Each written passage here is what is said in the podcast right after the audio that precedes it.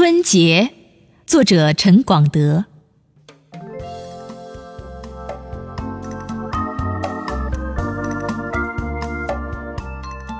在雪把注定的晶莹飘洒下来之后，大红的福字就以迎亚的姿态祥和了节日一样的春。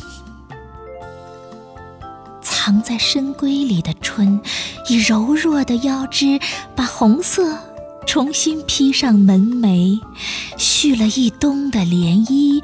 正一圈圈荡起古月，和古月里重回枝头的展翅，打开了新年在此时的山高水远，一鸣惊人。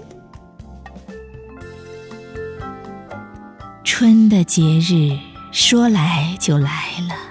黎明中早起的光线，抖一抖恋人般的眼神，就有袅袅升腾的暖。